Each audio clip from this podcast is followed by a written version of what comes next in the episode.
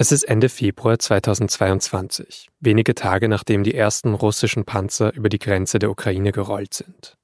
Der Angriff hat begonnen.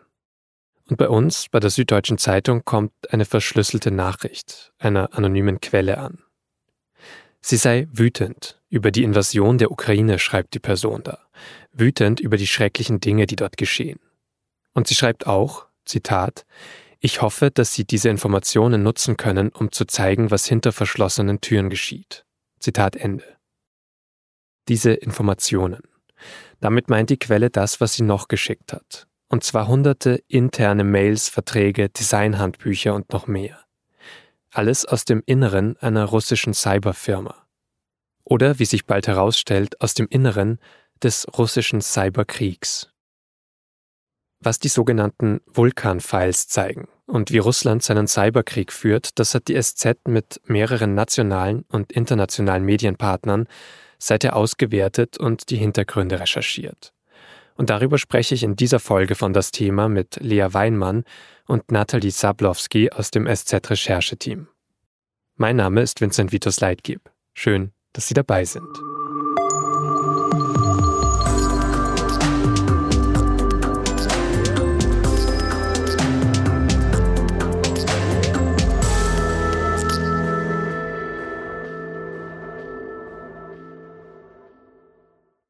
Über die Recherchen zu den Vulkan-Files und den besonderen Einblicken in den russischen Cyberkrieg, den sie bieten, spreche ich jetzt mit Lea Weinmann und Nathalie Sablowski.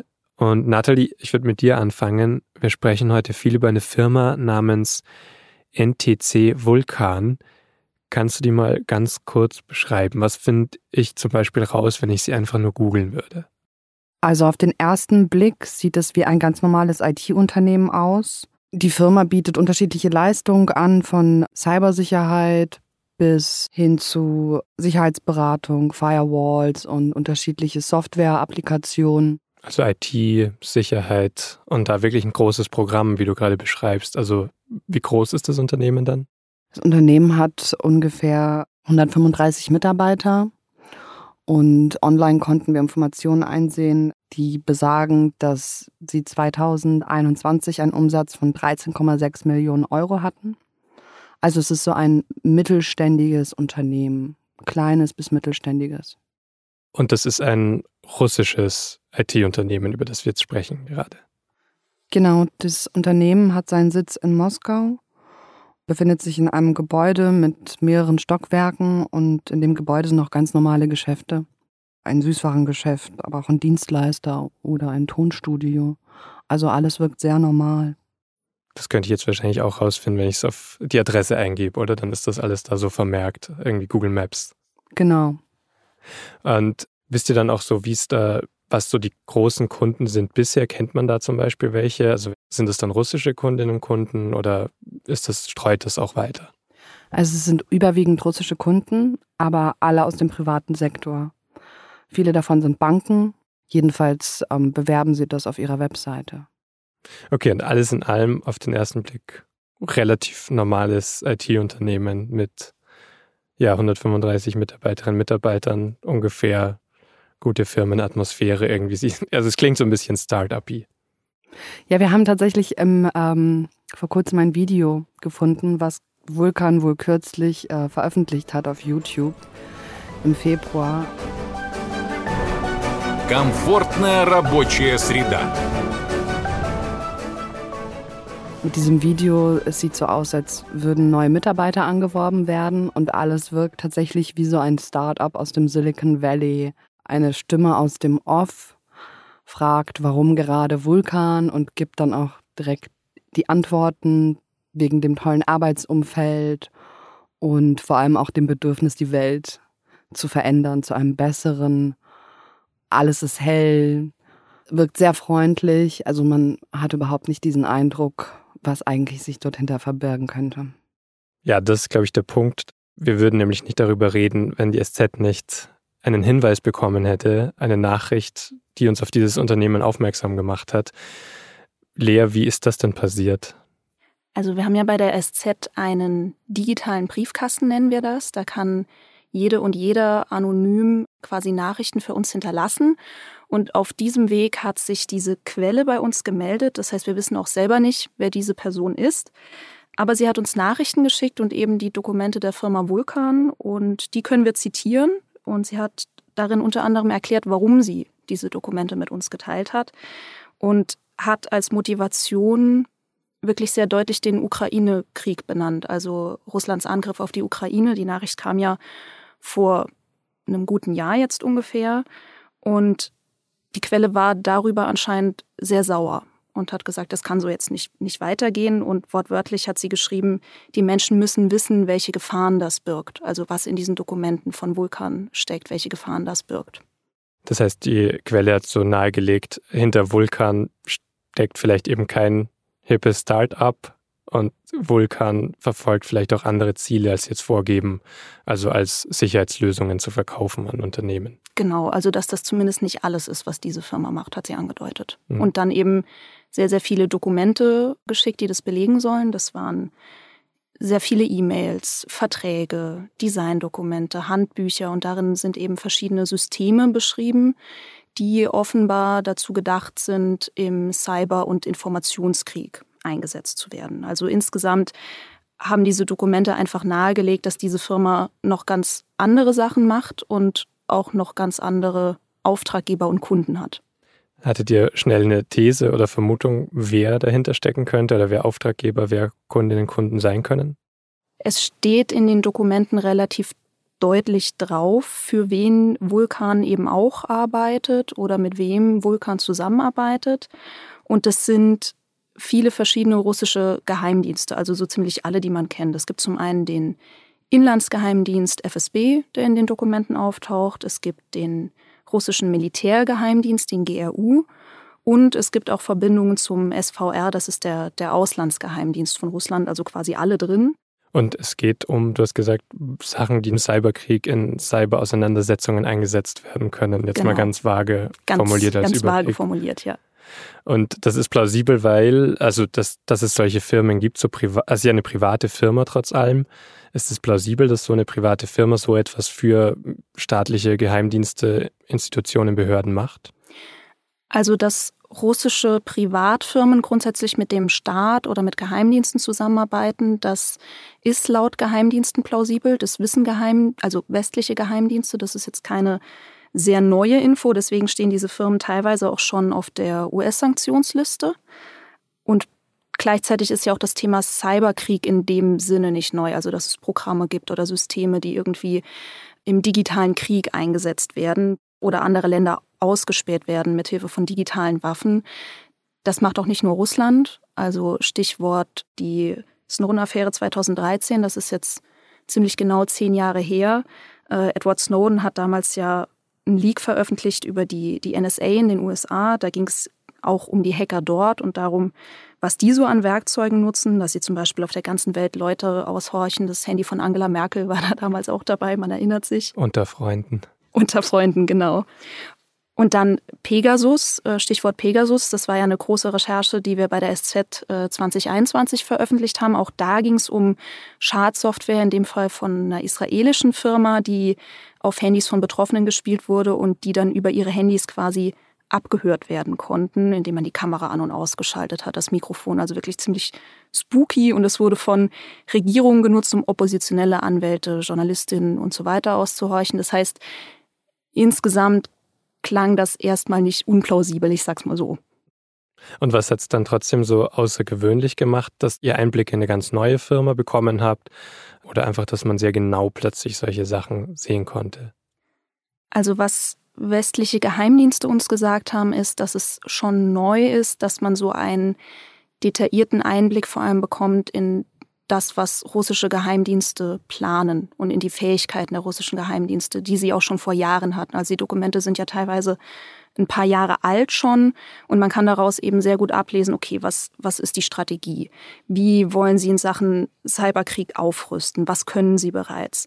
Was da vielleicht wichtig zu erwähnen ist, Cyberkrieg ist ja oft unsichtbar. Das heißt, wenn irgendwo ein Stromausfall passiert, zum Beispiel in der Ukraine, dann sieht man zwar, dass das Licht aus ist, aber man weiß als Laie nicht immer unbedingt, warum oder wie ist das jetzt passiert, anders als wenn jetzt eine Rakete dort einschlagen würde, das ist mhm. relativ offensichtlich.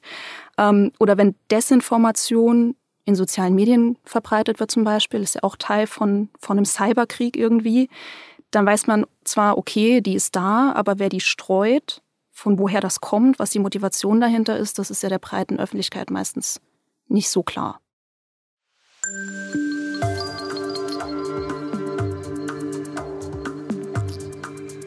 Was inzwischen zumindest schon ziemlich bekannt ist, ist, dass Russland schon sehr lange und besonders viel auf Cyberangriffe setzt. Es gibt jedenfalls einige große Vorfälle, die mit Hackergruppen in Russland in Verbindung gebracht werden können.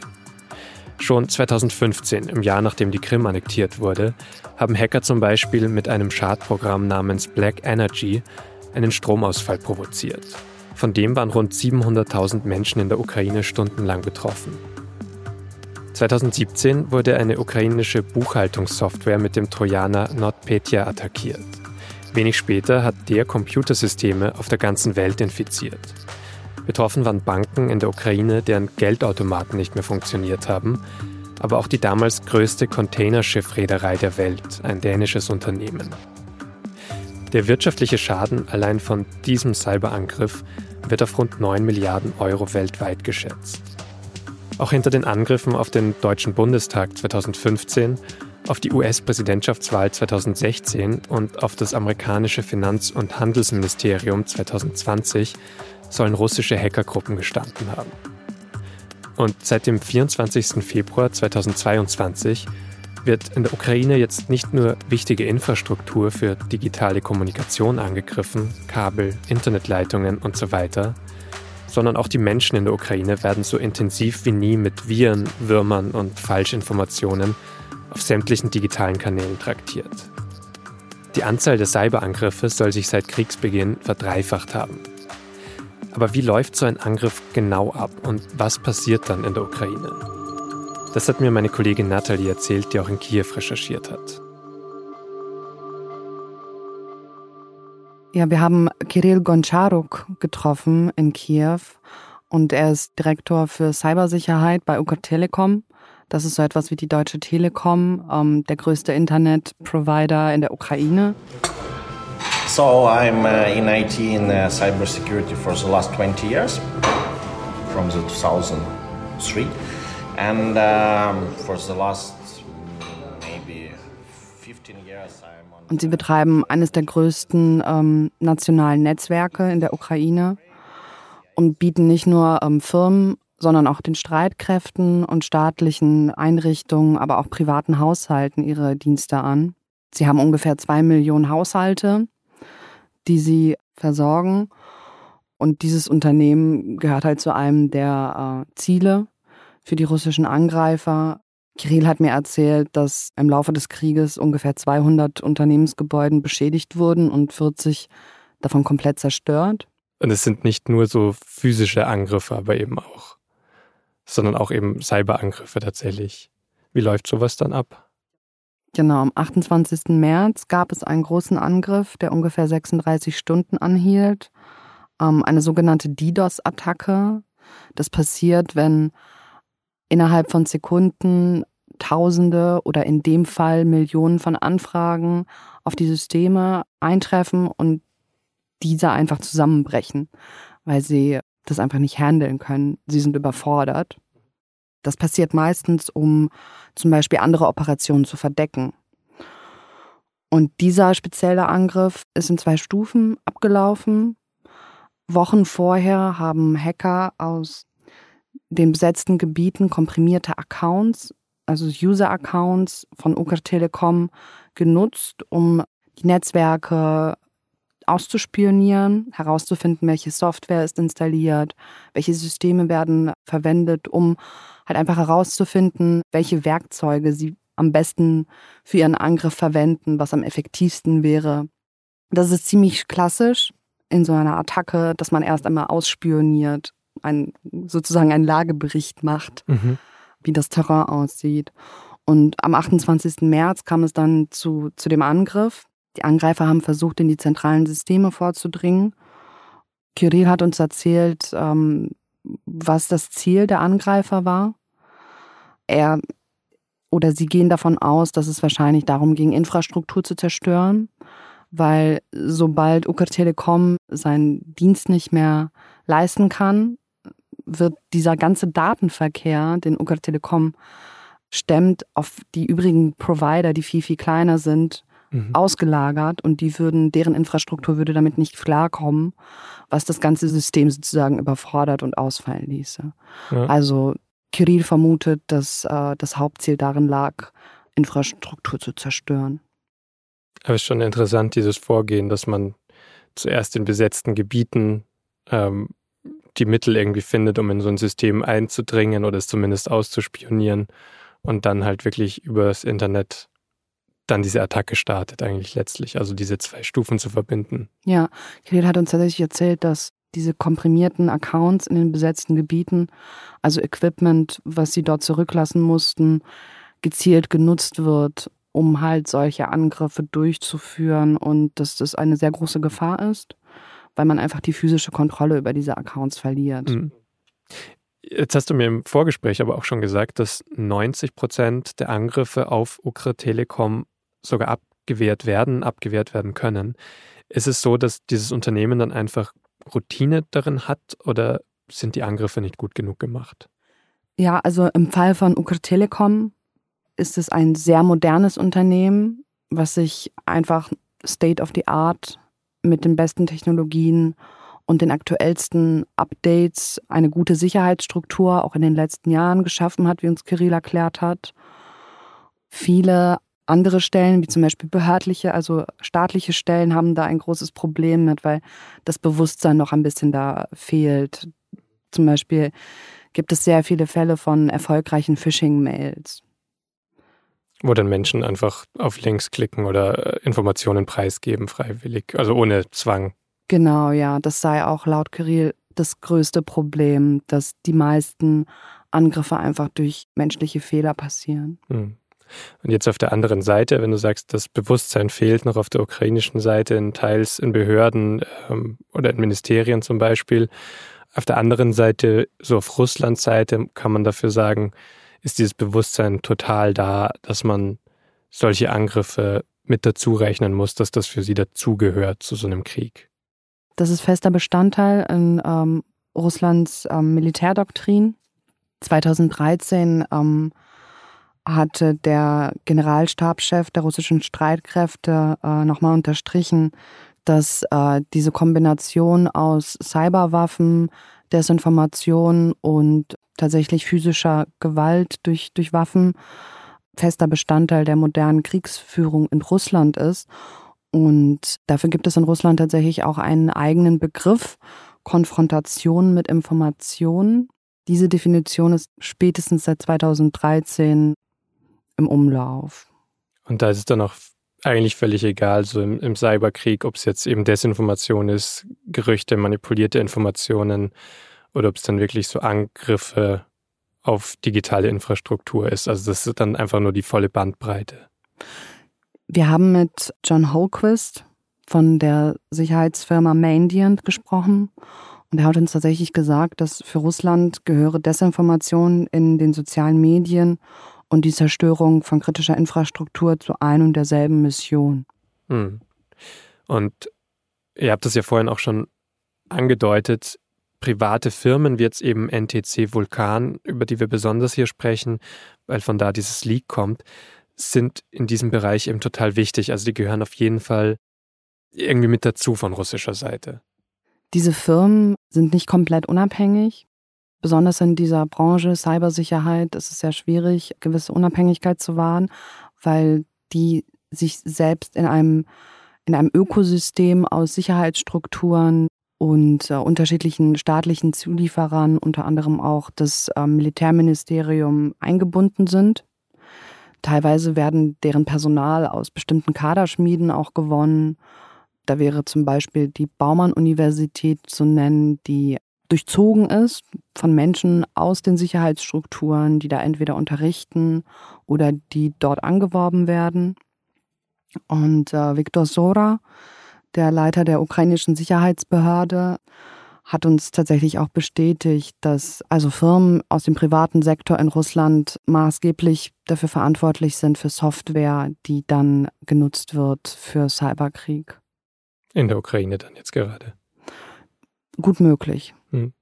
Und die Firma NTC Vulkan kannte dieser Experte die auch? Dieser Experte hatte das nicht kommentiert, aber wir haben um, aus Gesprächen mit anderen ukrainischen Sicherheitsbehörden erfahren, dass die Firma ihnen bekannt ist und dass sie Informationen über diese Firma sammeln.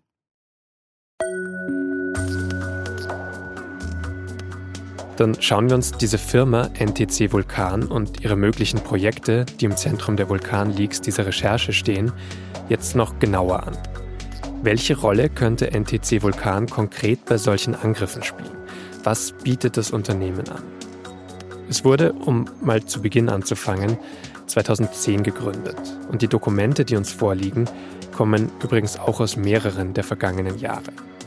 Nach außen bietet NTC Vulkan, wie vorhin schon gesagt, dabei allerhand IT- und Cybersicherheitslösungen für private Unternehmen an. Die geleakten Dateien führen uns aber auch noch zu anderen Auftraggebern und Abnehmern für bestimmte Produkte. Eine Spur führt zum Beispiel zu einer Gruppe namens Sandworm. Das US-Justizministerium nennt die die weltweit zerstörerischste staatliche Hackergruppe mit dem Staat dahinter ist Russland gemeint, denn Sandworm ist dem russischen Militärgeheimdienst GRU unterstellt. Und E-Mails und einem anderen Dokument aus den Vulkanleaks zufolge könnte Sandworm ein Softwaresystem namens SCAN von NTC Vulkan genutzt haben. Aus den Dokumenten geht hervor, dass dieses SCAN systematisch und kontinuierlich Sicherheitslücken in Computernetzwerken aufspürt und die dann in einer Datenbank speichern kann. Und meine Kollegin Natalie hat vorhin ja schon erzählt, dieses Ausspähen und Spionieren von Lücken und Schwächen ist ein ganz zentraler und oft auch der aufwendigste Schritt bei Cyberangriffen. Sollte es also gut automatisierte Tools für so etwas geben, wäre das sicher extrem hilfreich. Eine Expertin, mit der wir für diese Recherche gesprochen haben, hat zumindest gesagt, solche schnellen Operationen, wie wir sie in der Ukraine sehen, wären nicht möglich ohne eine große Datenbank. Aber wie sahen diese Pläne von Projekten wie Scan und andere genau aus? Und wie haben SZ und andere Medienpartner die Dokumente im Leak dazu überprüft? Erstmal mussten wir alle durchschauen. Wir mussten ja erstmal gucken, alle öffnen, lesen, was steht da ungefähr drin. Noch einen Schritt davor mussten wir es erstmal übersetzen, weil nur die wenigsten von uns äh, Russisch können. Ähm, dann haben wir versucht, eine Struktur zu finden und es zu sortieren, okay, wo wird über welche Programme gesprochen, was für eine Art von Dokumenten haben wir da. Also ich habe ja gesagt, es gab Mails, es gab Designdokumente und so weiter, das auseinandergezogen.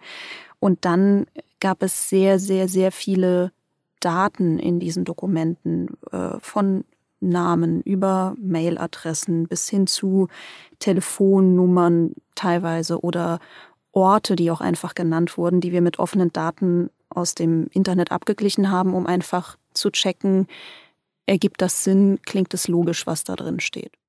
Im nächsten und übernächsten Schritt haben wir dann mit mehreren westlichen Geheimdiensten gesprochen und haben denen auch ein paar Dokumente gezeigt und die gefragt, haltet ihr das für authentisch, dieses Material? Klingt das für euch irgendwie logisch?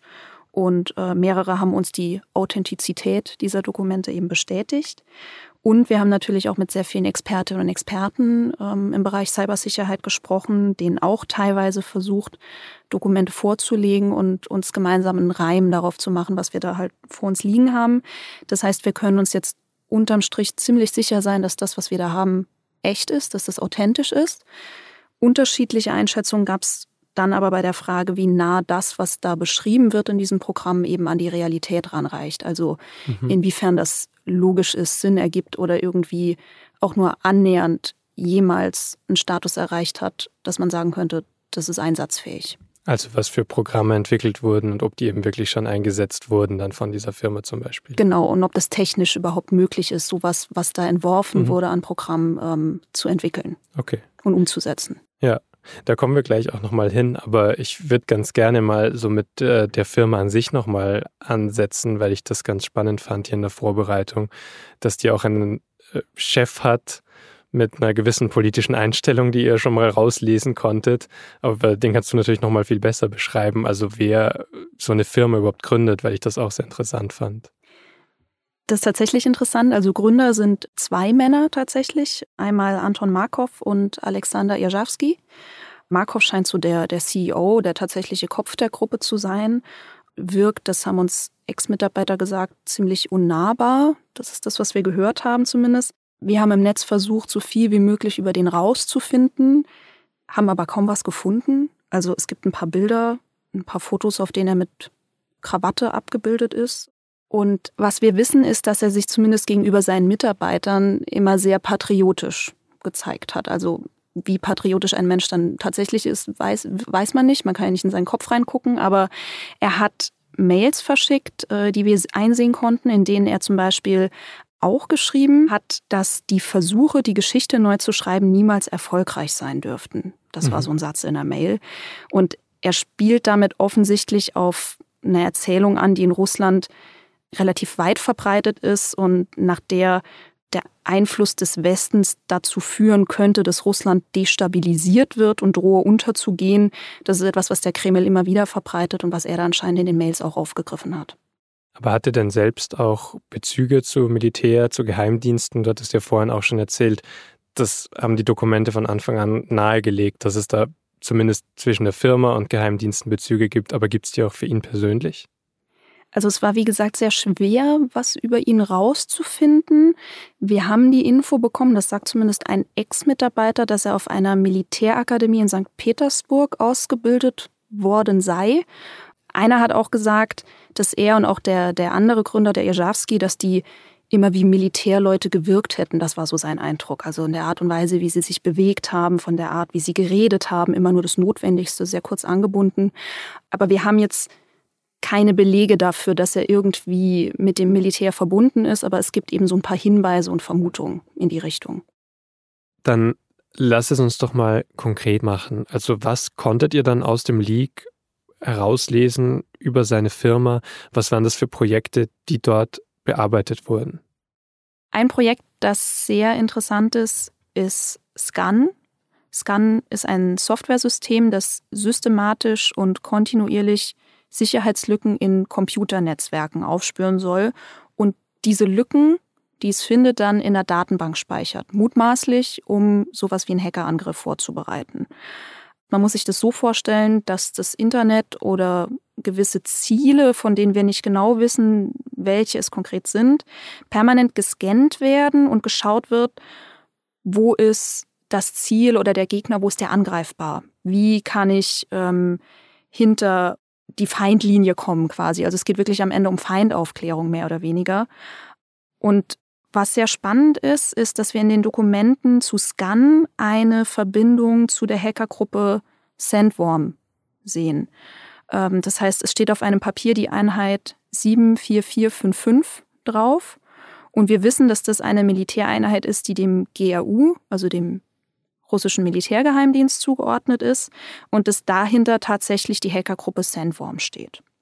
Und das ist deswegen spannend und neu, weil bisher nicht bekannt war, dass Sandworm für seine Angriffe auch auf private IT-Firmen zurückgreift, um die vorzubereiten oder durchzuführen. Das wäre neu, diese hm. Info. Und jetzt ganz banal runtergebrochen, würde ich bei ähm, Sandworm dabei sein. Ich könnte einfach dann mein Scan aufmachen, mein Programm, diese Datenbank, die dahinter liegt ist und ich würde eventuell Lücken finden oder Ansatzpunkte zumindest, ähm, wo ich einen Angriff probieren könnte. Das ist so ganz, ganz basal runtergebrochen, genau, wie wir uns einfach. das vorstellen, damit man einfach auch, wenn es irgendwo eine Sicherheitslücke gibt und man irgendwo angreifen will, vor allem sehr schnell ist. Also wichtig bei solchen Cyberattacken ist ja auch Schnelligkeit, bevor diese Lücken wieder geschlossen werden von den Zielen, wenn sie sie selber entdecken. Und so eine Datenbank, das ist zumindest unsere Theorie, hat eben den großen Vorteil, dass man die, wie gesagt, einfach nur kurz aufrufen muss, sieht, hier ist eine Lücke, da gehen wir rein, zack. Hm. Ist schon interessant. Also einerseits, weil es diese Verbindung dann gibt zum, zum GEU, also zum Geheimdienst, aber auch weil es nochmal ein ganz anderes Projekt ist, als ihr sonst auch gefunden habt bei NTC Vulkan, die sich ja dann doch mehr an die Öffentlichkeit richten.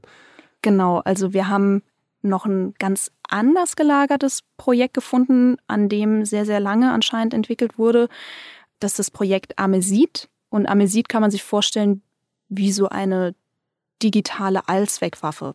Äh, so haben sie sie zumindest entworfen als digitale Allzweckwaffe, weil die irgendwie alles können sollte. Also äh, auf den Designdokumenten, die dieses Programm oder diesen Programmkomplex beschrieben haben, diesen hunderte Seiten lang, äh, wurden verschiedene Subsysteme beschrieben, also Systeme, die alle zu diesem Komplex gehören und die anscheinend alle zusammen funktionieren sollten und unterschiedliche Aufgaben hatten. Da gab es zum Beispiel eins, das für die Überwachung sozialer Medien zuständig war. Dann gab es eins, das sollte hauptsächlich Propaganda streuen. Dann gab es eins, das sollte Datenströme umleiten und auswerten. Es gibt aber auch Hinweise darauf, dass Teile dieses Komplexes dazu, dafür zuständig waren, Angriffe auf kritische Infrastruktur durchzuführen. Also zum Beispiel Kontrollsysteme von Eisenbahnnetzwerken oder von Ölraffinerien. Darauf gibt es zumindest Hinweise in den Dokumenten. Was besonders spannend ist an diesem Amesit-Komplex, ist dieser Propagandapart. Ich habe ihn gerade schon mal ganz kurz angesprochen, weil der in großen Teilen automatisiert funktionieren sollte. Das heißt, es ging um, um Bots, um sogenannte Fake-Profile in sozialen Medien, die massenhaft Desinformation und Propaganda in den sozialen Medien streuen sollten, also auf Facebook, auf YouTube. V-Kontakte ist genannt, das ist in Russland ein sehr weit verbreitetes äh, soziales Netzwerk. Irgendwo war auch Instagram genannt. Und in den Design-Dokumenten steht zumindest, dass dieses Programm nicht nur Texte automatisiert erstellen können sollte, sondern auch Bilder, Audios und Videos sogar. Also wirklich, wirklich umfangreich. Und das wäre schon, das wäre schon krass, wenn das klappen würde. Also, weil es das bisher so nicht gibt.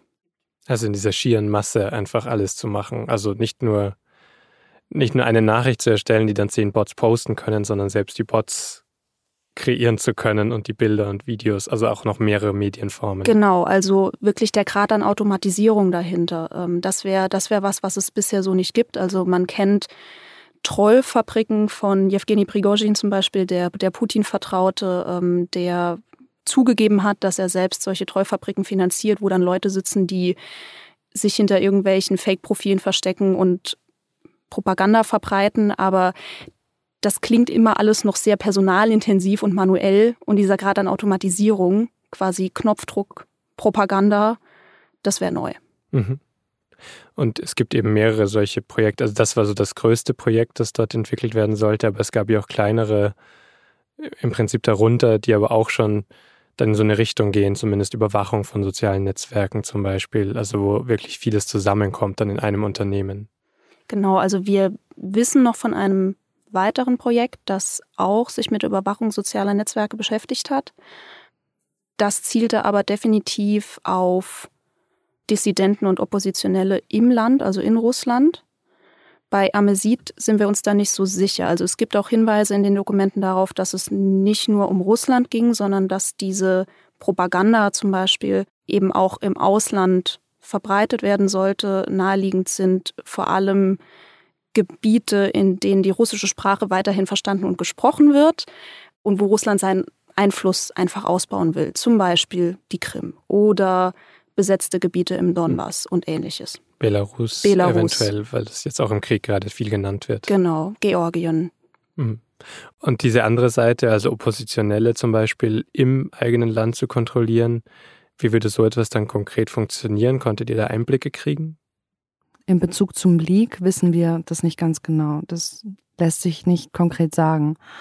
Aber ähm, wir haben im Zuge einer anderen Recherche zu Roskomnadzor, das ist die staatliche Medien, ähm, Ministerium für digitale Medien in Russland und die betreibt auch äh, Zensur und Überwachung. Und in dem Leak haben wir explizit auch Programme entdeckt, die Berichte erstellen für Oppositionelle und ähm, deren Beiträge, was die posten, wo die sich befinden, wer das für Menschen sind, wo die leben, äh, mit wem die in Kontakt stehen. Ähm, also es findet auf jeden Fall eine konkrete Überwachung solcher Personen statt. Aber ob das jetzt ähm, im Rahmen von den Vulkanfalls passiert, das können wir nicht konkret sagen. Und insgesamt als Einschätzung, das hattet ihr schon angedeutet, das sind vor allem Pläne, die ihr jetzt kennt durch die Vulcan Files. Also ihr könnt noch nicht genau sagen, was davon wie weit umgesetzt wurde. Genau, also vorweg, wir sehen keine Belege dafür, dass zum Beispiel der Programmkomplex Amesit, über den wir gesprochen haben, äh, jemals so eingesetzt wurde bisher. Es gibt auch einige Experten, die es für unwahrscheinlich halten, weil das allein technisch alles ganz schön, man könnte es ambitioniert nennen, andere nennen es unmöglich äh, erscheint. Aber was wir sehen, ist, dass gerade dieser Part, der sich mit Propaganda und Desinformation ähm, gepaart mit dieser Automatisierung beschäftigt, dass das in Teilen schon funktioniert und gerade im Krieg in der Ukraine auch ganz aktuell im Einsatz ist. Das bedeutet nicht, dass genau dieses Programm, was wir in den Vulkan-Files sehen, im Einsatz ist, aber die grundsätzliche Idee, die wird eben teilweise schon umgesetzt. Ähm, das sieht man daran, dass der ukrainische Inlandsgeheimdienst immer wieder Meldungen von Botfarmen veröffentlicht, die sie im Land entdecken. Also von Infrastruktur, die dazu geeignet ist, diese Fake-Profile zu steuern, mehr oder weniger automatisiert. Da geht es dann mal um tausende Accounts, da geht es teilweise sogar um Millionen von Accounts, die gesteuert werden von wenigen Personen. Ähm, es gab zum Beispiel im August eine Meldung, wo eine Gruppe von Leuten darüber, also über eine solche Botfarm, Falschnachrichten über den Kriegsverlauf verbreitet haben sollen oder über die Frau von Volodymyr Zelensky. Oder im Oktober gab es eine Meldung, dass eine Frau in Dnipro von Russland dafür bezahlt worden sei, das sagt die Ukraine zumindest, falsche Kommentare von angeblich berühmten Experten über eine solche Botfarm zu verbreiten.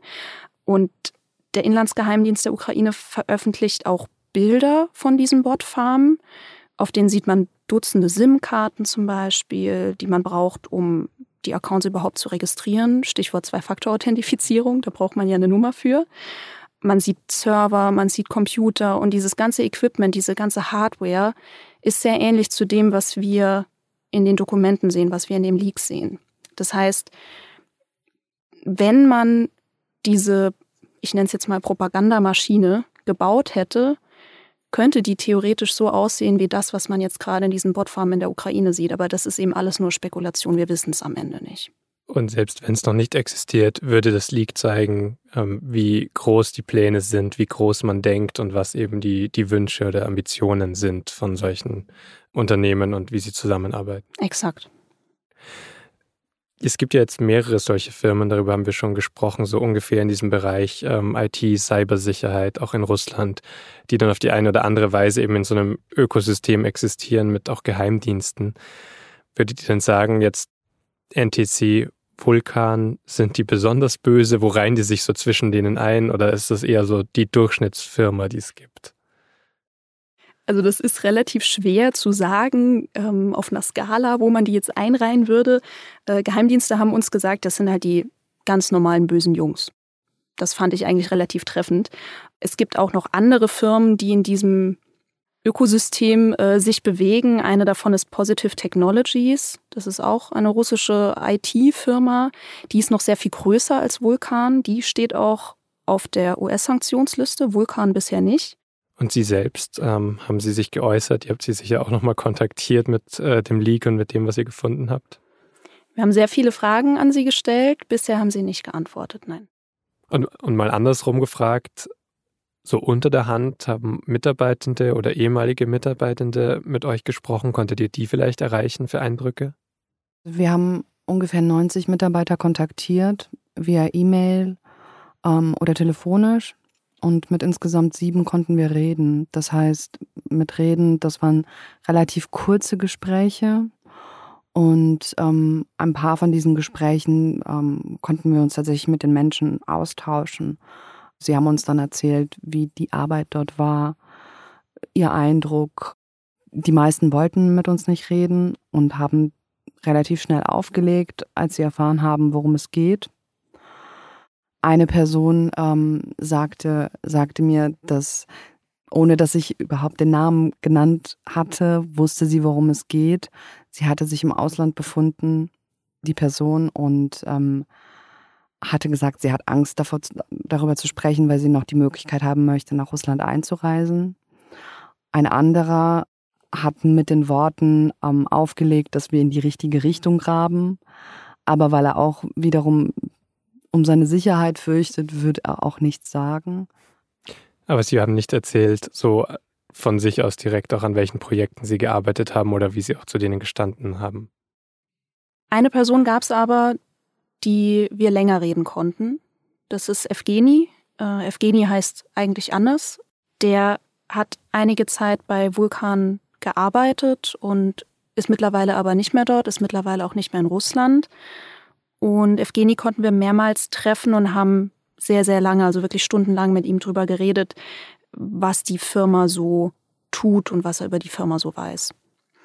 Ähm, als wir ihn getroffen haben und wir haben ihm auch einige Dokumente gezeigt, hat er immer wieder mit dem Kopf geschüttelt. Er hat sich so ein paar Anmerkungen auch auf, sei, auf seine äh, Dokumente geschrieben. Auf einmal stand, what the fuck?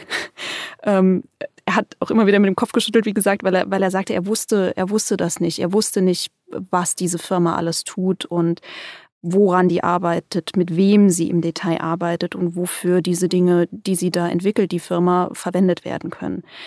Also er hat im Lauf der Zeit, während er bei dieser Firma war, schon einiges hinterfragt. Am Anfang nicht. Am Anfang hat er einfach eine Aufgabe bekommen und die halt erledigt. Aber mit der Zeit hat er immer mehr hinterfragt und dann auch verstanden, was da passiert, wenn auch nicht in dem Ausmaß, weil dort in der Firma, das hat er uns erklärt, über sehr viele Dinge einfach nicht gesprochen wurde. Also man hat sich nicht erzählt, woran äh, man gerade arbeitet oder wie der Projektstand beim Kollegen ist. Äh, da wurden generell sehr wenige Fragen gestellt und deswegen wusste man eben auch so sehr wenig. So hat er uns das berichtet. Dann als letztes vielleicht eine Person, die euch ja selbst kontaktiert hat, die Quelle, die euch anonym diese Daten zugespielt hat. Weißt jetzt, dass jetzt was passiert oder wie steht ihr gerade mit deren Kontakt? Wir haben zu der Quelle seit wirklich einigen Monaten gar keinen Kontakt mehr. Ähm, sie hat uns gesagt, dass wir uns keine Sorgen machen sollen, dass sie wie ein Geist ist und irgendwann ist dann der Kontakt abgebrochen. Das heißt, wir wissen nicht, wo die Quelle gerade ist, ob sie sich in Sicherheit befindet tatsächlich und ob sie von der Veröffentlichung dann mitbekommt. Okay, aber jetzt grundsätzlich mal, sie konnte sehr anonym und verschlüsselt all diese Daten an euch übergeben und dann liegt es nicht mehr in eurer Hand. Richtig.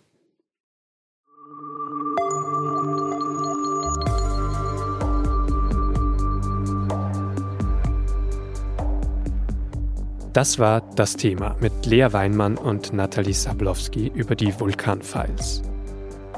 Und ergänzend an das Unternehmen selbst, NTC Vulkan, haben wir natürlich übrigens auch andere betroffene Akteure angefragt und um Stellungnahme gebeten, den Kreml zum Beispiel, aber auch der hat auf unsere Fragen zu den Inhalten des Leaks nicht geantwortet.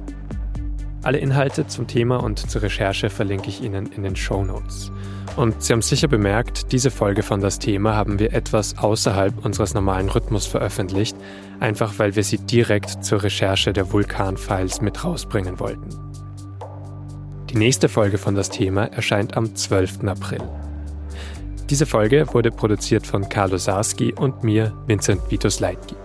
Wenn Ihnen das Thema gefällt, wenn Sie Anregungen oder Kritik für uns haben, schreiben Sie uns doch eine Mail an podcast.sz.de. Vielen Dank fürs Zuhören. Bis zum nächsten Mal.